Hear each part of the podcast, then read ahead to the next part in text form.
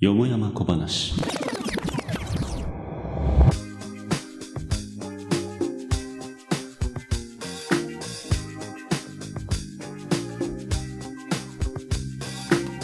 仏上創前外談公説。話題に事欠かない情報社会。どこかで生まれては、やがて消えゆく世間話の数々。今宵も誠、よもやま話に花を咲かせてはみませんか？はい。ということで始まりました。よもやま小話、プレゼンターのまこです。このポッドキャストは、ポッドキャスト番組、ポケットに沼をこよなく愛する男ことまこが、この世に溢れるよしな仕事をのらりくらりと一人語りする公式裏番組です。さて、えー、どうなんですかね。エナジードリンク。皆さんエナジードリンク好きですかね？えー、マコはですね、大体エナジードリンク1日3本ぐらい飲みますね。えー、まあ、冷静に考えたらですね、エナジードリンク1本につき200円ですから、600円ぐらい使ってることになるんですけどね。600円っつったら昼飯食えるなっつう。えー 結構なね、あの、散財になるのがちょっとエナジードリンクの痛いところなのかなというふうに思います。もうね、最近そうなんて言うんでしょうかね、エナジードリンクのイメージって結構変わってきてるんじゃないかなって気がするんですよね。えっ、と、そもそもね、エナジードリンクってなんだよって話なんですけど、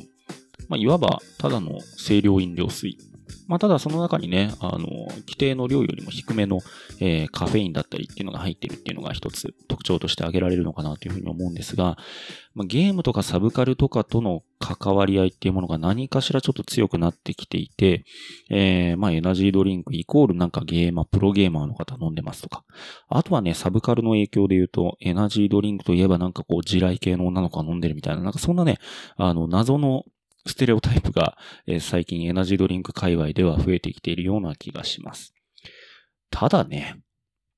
エナジードリンクなんて飲んでも元気出ねえけどなっていうのが正直なところですね。1日3本飲んどいて何言ってんだよって話なんですけれども、まあ、そもそもがね、あの分量としても日本は規定がちょっと厳しいみたいで、えーモンスターなんかね、あの、有名ですけれども、レッドブルなんかもそうかなっていうふうに思うんですが、まあ、海外に比べてね、成分がちょっと軽くなってるっていうのも実はあったりはします。まあそういったところを考えるとね、なんか海外のニュースでは、えっ、と、エナジードリンクを飲みすぎた若者が、えー緊急搬送されたり、あるいはね、あの、最悪の場合死んだりとか、まあそういったね、ニュースが実はあった気がするんですけれども、もう同じことを日本のエナジードリンクでやろうとしたら、多分、そのなる前にお腹外れるんじゃないのかなって気はします。まあ実際のところどうなのかはね、僕もあの成分を詳しく調べたわけじゃないので、えーはっきりとは言えないんですけれども、まあそういったところを考えるとね、じゃあなんでお前はエナジードリンク飲んでるんだって話になるんですか？まあ実際そういう風に聞かれること多いんですけど、味が美味しいから。まあそれに尽きるのかなという風に思います。何ですかね、あの独特の味わいね。あの、よくお菓子でも、あの、ゼリー、ゼリーじゃないな。グミとかにもなんかエナジードリンク味みたいな。で、それ要するに何味だよっていうのが、えーあったりするんですけど、でも地味に僕ね、そのエナジードリンクの味が好きなんですよね。な、なんなんですかね、あの味って。な、何の成分があの味を作ってんのかよくわかんない。アルギニンとかですか？よくわかんないですけど、なんか甘いような、えー酸っぱいような。で、なんかこう、独特な風味があってっていう、あれがね、なんか、なんかね、来ちゃうんですよね。で、モンスターもね、あの、違う頃じゃかなり、あの、いろんな味が出てて、で、期間限定で、あの、新しい味がまた増えたりとか、もろもろしていて、今、どうなんですかね？品揃えがいいところだと、えーっと、ゼロカロリーの青、えーっと、キウイですかね？の緑、えーっと、あとピンクは何でしたっけ？あれパインでしたっけ？なんかよくわかんないですけど、ピンクの、えーやつと、あとは、あれですか？え高麗人参が入ってるオレンジ。で、あと普通の緑。えーあとは、えスポーツドリンク風の白とかですかね。まあ、そこら辺がラインナップされてるのかなっていうふうに思います。あとなんかあの、期間限定でなんか、何ですか？なんか、メキシカンなパッケージのやつも売られてたような気がするんですけど、ただ、海外行くとね、もっとすごいんですよね。なんか、あの、ロサンゼルスとハワイに行ったことがあるんですけど、まあ、どっち行った時も、あの、コンビニ入るとね、モンスターがずらっと並んでて、なんか棚に3、4段ぐらい全部モンスターだったりして、しかもそこになんか、日本じゃ全然見ないような、あの、黒地に赤とか。でも黒に赤のやつなんか最近売られたかな？コーラ味みたいなやつ。まあ、あった気はしますけど、まあ、あとはですね、なんかコーヒー味みたいなね、あの、やつもあったりしました。確かハワイで飲んだんですけど。であとはね、サイズも異常ですね。あの、日本のエナジードリンクを1とすると、まあ、優に2から2.5、あるいは3ぐらいのサイズのがあったりして、一度にとても飲みきれないような量だったりします。まあ多分一度に飲むもんじゃないのでキャップもついてたりしたんですけれども、まあそんな感じでね、あのエナジードリンクって日本と海外じゃ全然ちょっと違うんだよっていうのをね、えー、ぜひ皆さんにも知っておいていただきたい。で、ただね、やっぱり知ってる人も当然いるみたいで、中にはね、あの、取り寄せてても海外の、あの、エナジードリンク飲みたいっていう人がおそらくいるのかなと思うんですが、ネットショッピングだとね、あの、海外のえー、モンスターだったりを、あの、箱で買えるみたいなのがあったりしますけど、まあ、いかんせんね、あのー、おそらくは小売りで仕入れたものを、えー、輸送してるんで、異常な価格ですね。あの、とてもじゃないけど、僕はそのお金を払いたいとは思わないっていうような価格で売られてたりするんで、まあ、どの世界にも沼が広がってんだなっていうことを、あの、大いに感じる次第です。さて、えー、そんなわけでね、えー、本日も、えー、と、今日はレッドブルのシュガーフリー片手に、えー、お送りいたします。よもやま小話、参りましょう。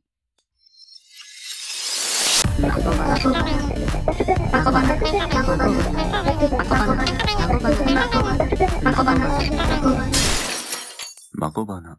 さあ、ということでね、えー、本日のテーマはね、鮭界隈ですね。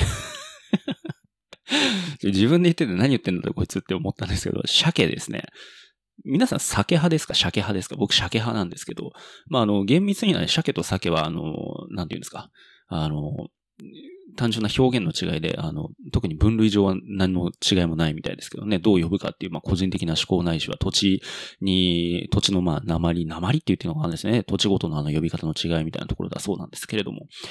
鮭はね、どうもうまいですね。あの、日本の朝といえば鮭みたいな、なんかそういうステレオタイプもあるのかなっていうふうに思うんですけど、やっぱご飯に味噌汁ってきたらなんとなくそこに鮭を置きたくなってしまうんですよね。まあ、昔はね、あのー、食卓に必ず魚が並んでたような気がするんですけど、まあ家にもよるとは思うんですが、まあ昨今ね、どんどん食の欧米化っていうのが言われてますが、あの、魚の消費量っていうのはもう本当に年々下がっていって、あの、ここ日本においてもね、あの、肉と魚の、えー、っと、消費量がもうついにま逆転してかなり長いこと経ちました。あの、ただね、魚が遠ざかってしまった理由って一つやっぱり、なんだろうな。価格の違い？もあるのかなって気がしますけどね。なんだろう。昔ってもっと安くなかったですか？えっ、ー、と、昔はだいたい魚一切れにつき、うーん、まあまあ、いくらとは言えないんですけどね。もうなんか、感覚で言うと2倍近く上がってるような、そんな気はしますね。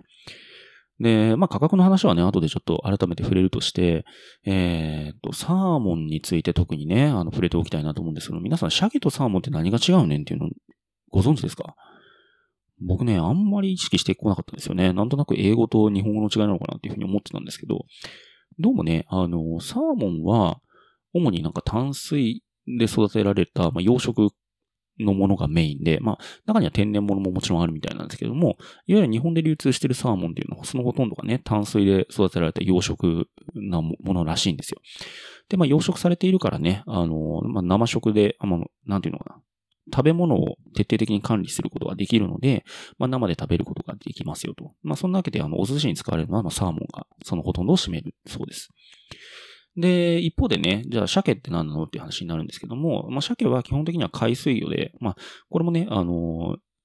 生態を考えると、まあ、川で産卵して、川で帰って海に行って、で、海からまた川に帰ってきてっていう、ちょっと独特な生態系を持ってるんで、何とも言えないんですが、ただやっぱりね、天然物で、えっ、ー、と、海水で育っているものを、まあ、収穫するのが、えー、漁獲するのが、えっ、ー、と、鮭っていうふうに一応日本の流通では呼ばれているみたいです。で、まあ、さっきも触れたんですけど、まあ、サーモンは養殖で、えっ、と、食べるものを限定しているから生で食べれるんだよっていうふうに、あの、よく言われていて、で、これもね、多分ちょっと調べたらパッと出てくると思うんですけど、これで納得する人っていいのかなっていう。あの、僕はちょっとお、おってなったんですけど、それ言い出したらで、海水で育った魚、全部生じゃ食べれないことになりますけどっていう、えー、全然そんなことないですよね。ね、お寿司だって刺身だって、えっ、ー、と、まあ、ヒラメだったり、ね、えっ、ー、と、カンパチとか海遊魚もそうですけど、あ、あの、マグロもなんかも当然、えー、海水で育ってますから、それじゃなんで生で食べれるねんって話になるんですけど、あの、土台ですね、基本的には、あの、アニサキスとかが有名だと思うんですが、あの、寄生虫なんかがいたとしても、基本、海水で取られたものを生食する場合って、冷凍して、え輸送していく間に、その、極限まで冷凍しているので、その時点でね、あの、そういう寄生虫なんかも全部死滅するんですよね。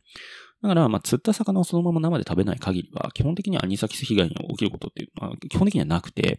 ただまあ、漁港とかに行ってね、あの、釣ってすぐのものをまあ、さばいてそのまま食べますよっていう風になったら話は別だと思うんですが、例えばね、あの、太平洋の、遠洋漁業で取られたマグロっていうのはそもそもね、生のまま日本の港まで作ってことはないので、あの、基本はまあ、ものすごい冷凍されていて、で、その段階で、えっ、ー、と、寄生虫なんか死んでいるっていうのは背景です。じゃあ、サーモンじゃなくて、鮭生で食えばいいじゃんって話にもなってくるのかなと思うんだけど、どうも調べてみるとですね、鮭って、あの、天然の鮭って、そのまま食べても全然美味しくないみたいなんですよね。あの、水っぽい。えー、まあ、水分が多くて、非常に水っぽいと。で、しかもですね、特に食感に関しては、あの、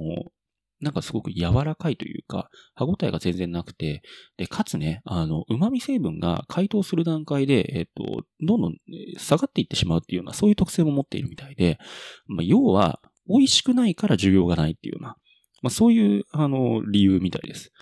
実際問題ね、日本で天然の鮭っていうのは当然流通してるわけですから、それをね、ノルウェーとかのあのブランドのアトランティックサーモンを仕入れないでも、日本であの生の美味しいえー、鮭を食べることができますよって言うんだったら、そもそもそういったものが入ってこないわけで、でもそんなことはなくて、お寿司屋さんとか、あるいは刺身とかで、そういったあのアトランティックサーモンが、あの、生食用で流通していることを考えると、まあ、日本の海洋で取れるような、えー、鮭っていうものに、まあ、生食の需要っていうものがそもそもね、えっ、ー、と、できるできないの話じゃなくて、美味しくないからっていう方が、まあ、どっちかというと僕としては、まあ、納得のいく説明になるのかなっていうふうに思います。まあ、しかしね、うまいんだけど高いよねっていう。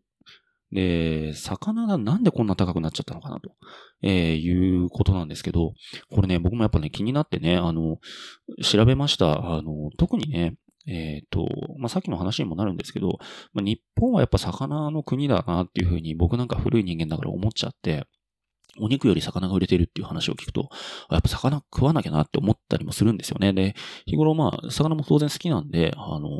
食卓に並べたいなと思ってスーパー行くんですけど、まあ、なんら、なんて言うんですかね、魚が肉と比べて安いと感じないんですよね。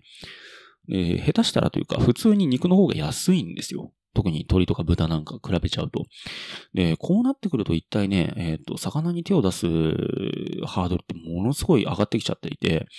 えー、まあ、肉の方が当然骨が混じってるっていうようなこともないので、えー、食べやすく、で、かつ安く量も買えるってなったら、まあ、じゃあどうして魚選ぶの？って言ったら、まあそれは好きだからぐらいの理由しかなくなってきちゃうんですよね。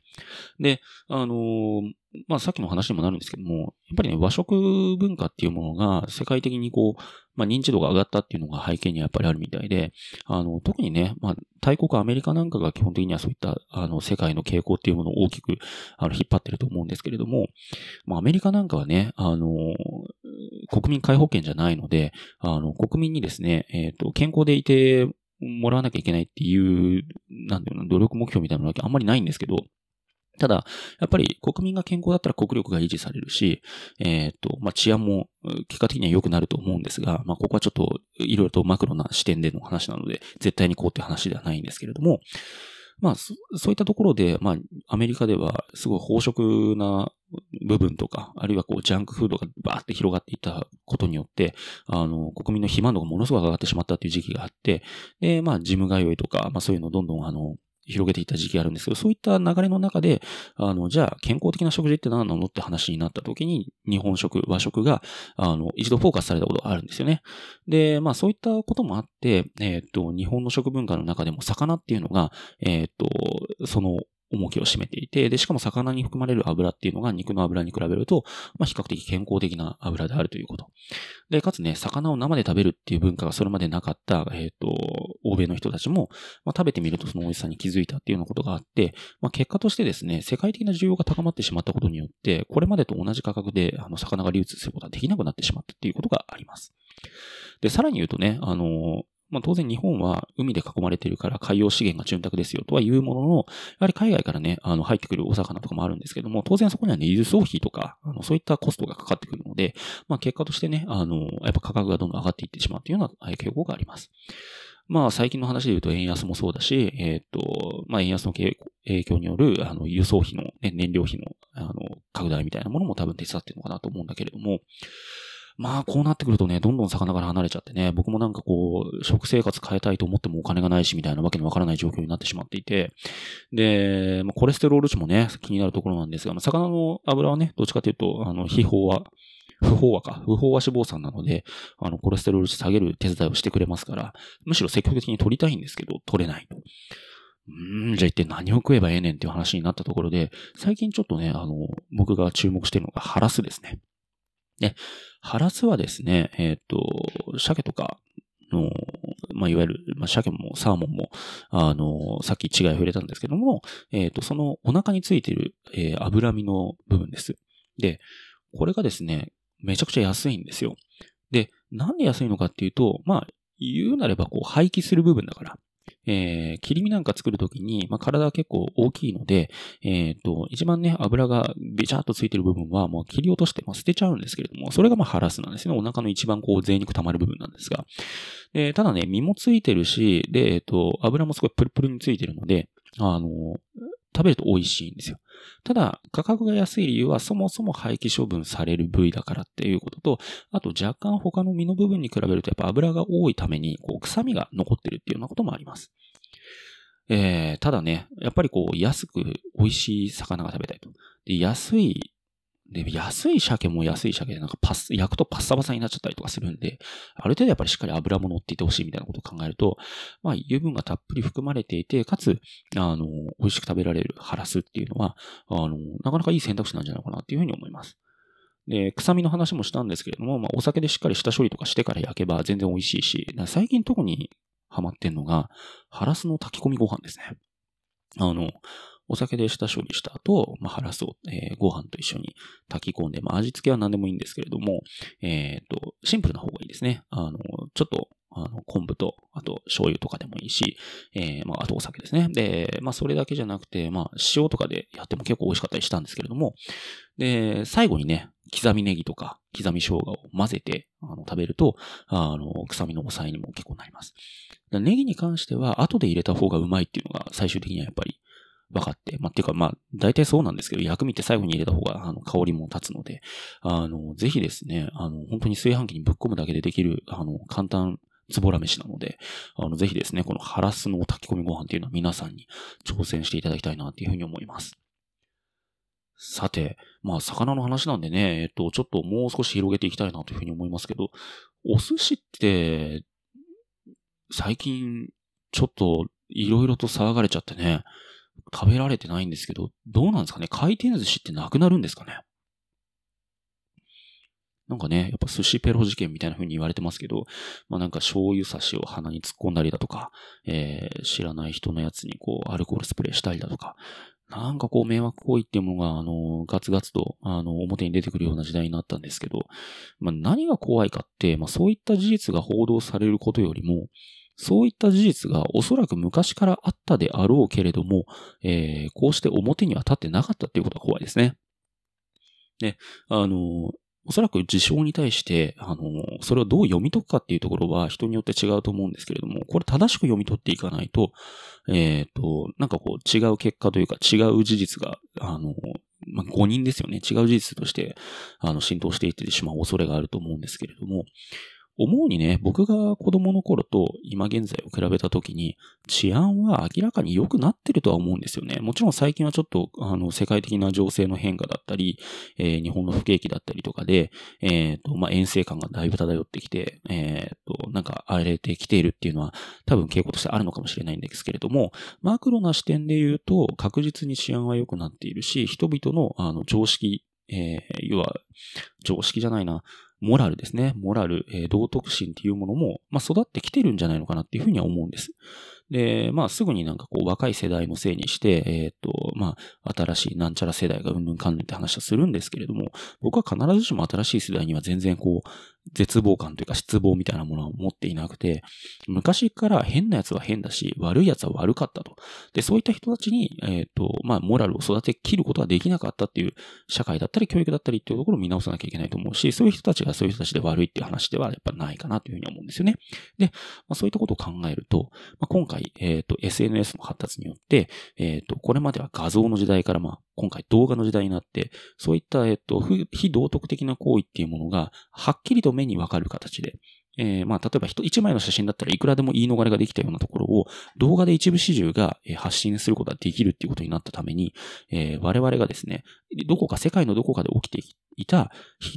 非道徳的な行為を、あの、見事に目の当たりにすることができるような時代になってしまったと。で、これがいいことなのか悪いことなのか。で、まあ、悪いこととして報道されてるんですけども、見方によってはいいことなのかなっていう気がするんですよね。えー、例えば、ま、今回の事件も、えー、こうして報道されることによって、あ、こういうことをやる人っていうのは社会に存在するんだということをみんなが知ったということ。で、さらにま、そういったことをすると、ま、これだけ騒がれるんだ。だから、これって本当はやっぱりやっちゃいけないことなんだって、ま、ま、ちょっと考えればわかるんですけれども、そういうことを、え、ー、と、少しでも社会の中で、え何かしか気づきとして持つことができる人が増えたんじゃないのかっていうような見方。ただね、その話をすると、だったら、いや、俺はもっとすげえことできるぞみたいなことを考えてやる人も当然そこから増えていくんじゃないかっていう見方も出てきちゃうので、まあ、必ずしもね、プラスの要素だけではないと思うんですけれども、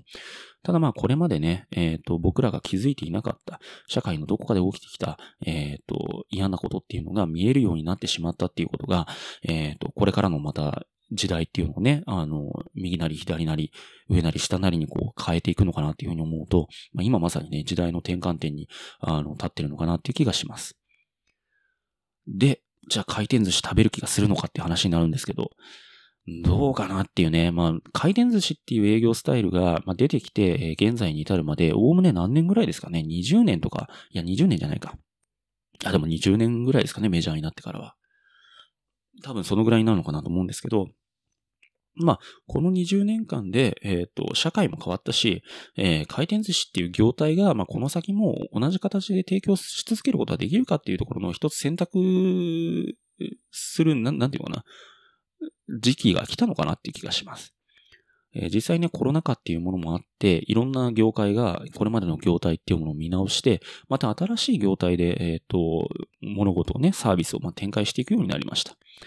ってことはね、一つこの回転寿司っていうスタイルも本当に回転しなきゃいけないのっていうことを考えていかないといけない。で、まあ、低価格路線で、まあ、寿司っていうものを大衆に広げたっていう意味では、回転寿司はすごく立派なことを、えー、社会にしてくれたと思うし、で、僕はそれに対して、あの、何かこう、なんていうかな、こんな古いものすぐやめるべきみたいな話はしたいのではなくて、むしろ感謝の気持ちの方が強いんですけど、ただやっぱりね、その当時に比べて技術はもうどんどん上がってるわけですから、今現在の技術を使えば、おそらくはこれまでよりも、まあ、あの、お寿司をね、あの、お客さんに提供するっていう、そのプロセスをもっと効率化することがひょっとしたらできるかもしれない。で、まあ、その効率化の末に衛生っていうものが、あの、今までよりも守ることができるようになれば、それに越したことはないわけです。で、実際ね、回転寿司って回転してるやつを取る層っていうのが、あの、すべてじゃなくて、中にはね、回転寿司の回転してるものには一切手つけないで、全部あの、直接の注文でやってますっていう人も当然います。ということは、まあ、もうこの回転寿司っていうスタイルが根付いた今、全く違うスタイルで、えお寿司の提供の仕方っていうものを、まあ、打ち出していくことができれば、まあ、一つ宣伝にもなるし、いいのかなっていうふうにも思ったりはします。ただ当然そこにはコストっていうものがかかるし、先行投資が必要になるので、まあ、一朝一夕でできることではないとは思うんですけれども、まあ、各ね、業界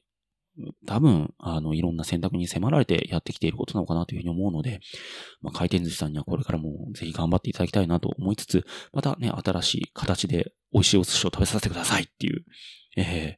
傲慢極まりない、え、お願いをしておきたいと 思います。ちなみにマコはね、縁側がめちゃくちゃ好きなので、えー、縁側めっちゃ食べるんですけど、縁側ほどね、あの、店によって味が違うものはないなっていうふうに思ってます。やっぱ油が強いんでね。まあ、さっきのハラスの話に戻りますけど、油は難しいんです。魚の油は基本的には臭いから。ね。いい店で食べないと、本当に臭い縁側を食べることになるので、えー、ある意味ではね、縁側を食べることによって寿司屋の、えー、ネタの仕入れないしは、えー、と、調理のうまさっていうものがわかるのかなっていうふうに思っております。ぜひ皆さん、えー、今度お寿司屋さんに行った時は縁側を注文してみてください。さあ、そんなわけで一旦 CM 挟みます。趣味について語る1時間ポケットで沼をこのポッドキャストではメインパーソナリティ箱べらがあらゆる趣味にハマってしまった沼り人ことスワンプマンをゲストにメジャーなスポーツからマイナーな食品に至るまでゆっくり語り尽くします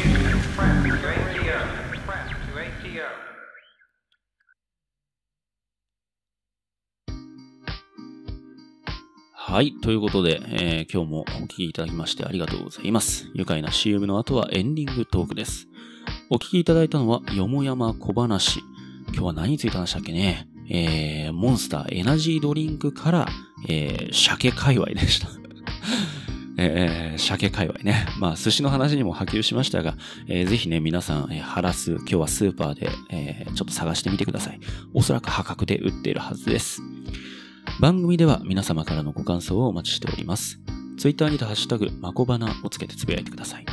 なお、公式ハッシュタグじゃねえや、えー、公式ツイッターアカウントはよもやま小話で検索。どしどしフォローしてください。簡単な投稿フォームも用意しておりますので、そちらにもご感想いただけると幸いです。この番組は Apple Podcast をはじめとする主要なポッドキャストアプリで配信しております。本日のお相手はまこでした。それじゃ、またね。よもやま小話。